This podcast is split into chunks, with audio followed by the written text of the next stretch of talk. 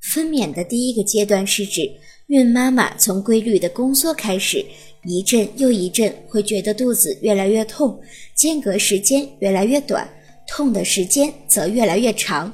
随着规律的宫缩，宫口会逐渐的打开，伴随着宫口的扩张，胎头会逐渐的下降。在宫口全开的时候，胎头颅骨的最低点可降至阴道内。胎头较低，甚至在阴道口可以看到宝宝的头发。在这个过程中，产妇会越来越难受，有些人可能忍不住，干脆大叫。这个过程大约持续八至十四个小时。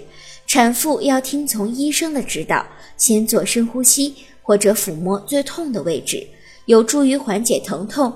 如果产妇实在难以忍受，可以实施无痛分娩。但是从临床上来看，只要你坚定信心，完全可以承受这种疼痛。